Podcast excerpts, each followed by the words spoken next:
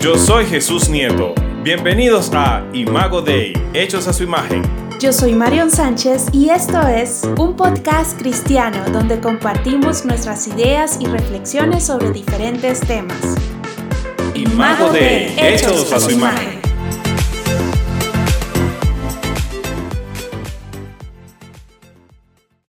Hola, bienvenidos el día de hoy a nuestro episodio número uno. Bueno, el tema de hoy se titula Sígueme y para comenzar este estudio vamos a leer en el libro de Mateo capítulo 4 del versículo 18 al 22 y dice de la siguiente manera. Andando Jesús junto al mar de Galilea vio a dos hermanos, Simón llamado Pedro y a Andrés su hermano, que echaban la red en el mar, porque eran pescadores. Y les dijo, Venid en pos de mí, y os haré pescadores de hombres. Ellos entonces, dejando al instante las redes, le siguieron. Pasando de allí vio a otros dos hermanos, Jacobo, hijo de Zebedeo, y Juan, su hermano, en la barca con Zebedeo, su padre, que remendaban sus redes y los llamó. Y ellos, dejando al instante la barca y a su padre, le siguieron. Al leer este pasaje es interesante notar que Jesús llamó a Pedro y a Andrés, así como a Jacobo y a Juan, a seguirle, en vez de llamarlos a creer en él. Sin embargo, el seguir a Jesús y creer en Él van de la mano. No puedes seguir a alguien si primero no crees en su palabra. La palabra sígueme tenía implicaciones profundas y radicales para la vida de los discípulos. Para ellos la pesca era su sustento, era lo que conocían, representaba todo aquello que era cómodo e innato en ellos. Y de esto es lo que Jesús les estaba llamando a alejarse.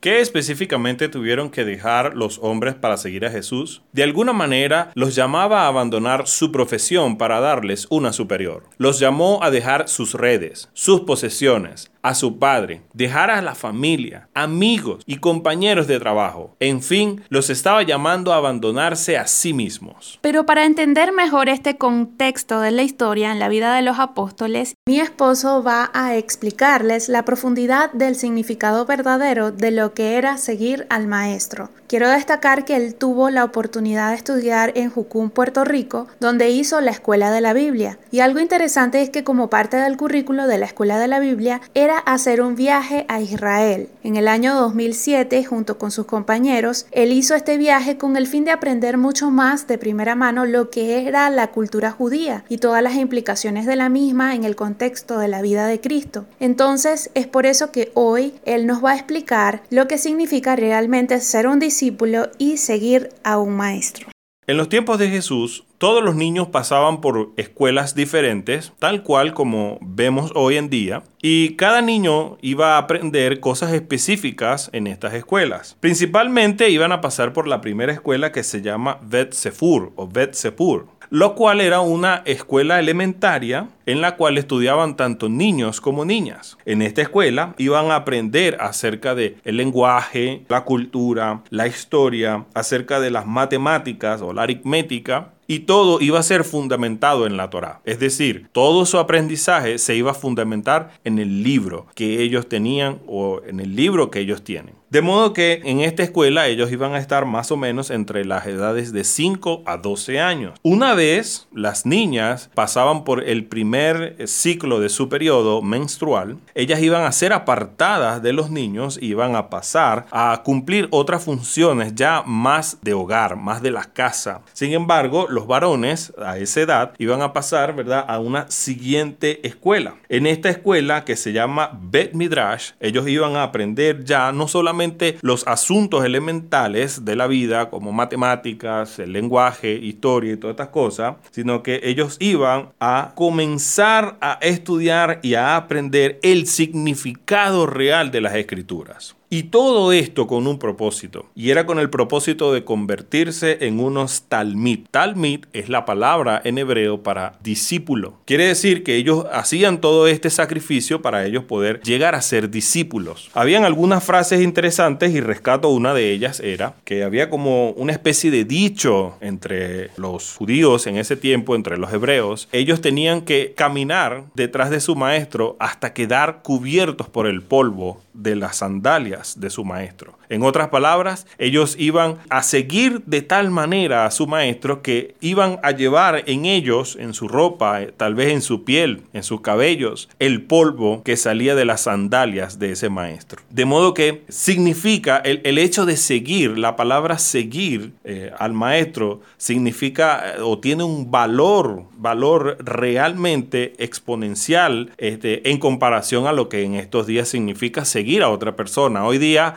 nos seguimos por Facebook, nos seguimos por Twitter, pero no representa ningún valor propiamente más que el mero hecho de acumular una serie de seguidores, de hacernos tendencia de alguna manera. Pero en el tiempo de Jesús, ser un seguidor tenía un valor intrínseco, un valor moral, un valor espiritual. Entonces, en ese contexto de las cosas, sucedía que luego, para tú pasar a ser un talmid, en ese contexto, eh, tú tenías que ser un muy buen estudiante e ibas a ser probado para poder seguir al mejor maestro. Es algo así como lo que hoy día eh, enfrentamos nosotros. Es decir, cuando nosotros estamos en ese proceso de crecimiento, queremos ser los mejores para poder llegar a las mejores universidades.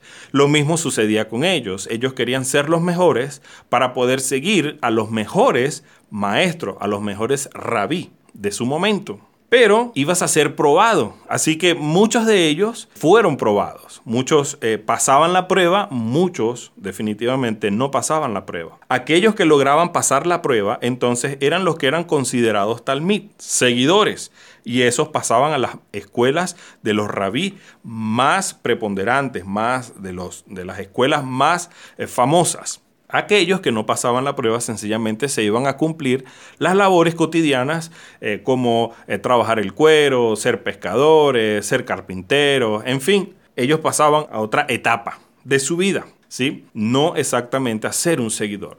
Sin embargo, fíjense que la historia que acabamos de leer en la escritura, en Mateo capítulo 4 del 18 al 22, vemos que Jesús hace algo eh, bien interesante. No fueron los discípulos los que escogieron al maestro, sino que fue el maestro el que fue a escoger a los discípulos cuando les dijo, síganme.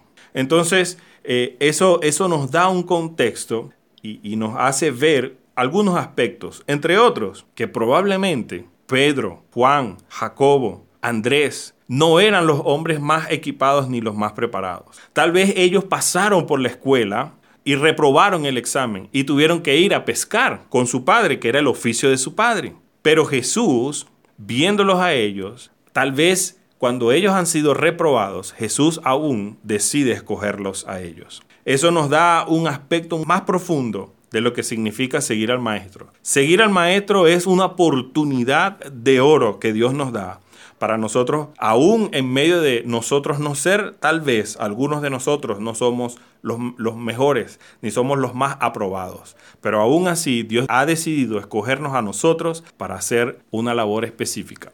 Ese es el desafío que tenemos. Creo que hay que hacer una pausa para reflexionar, aunque es verdad que Jesús no les exigió ni exige que todo el mundo abandone a su Padre ni su trabajo para seguirle, pero sí exige una obediencia y un compromiso absoluto.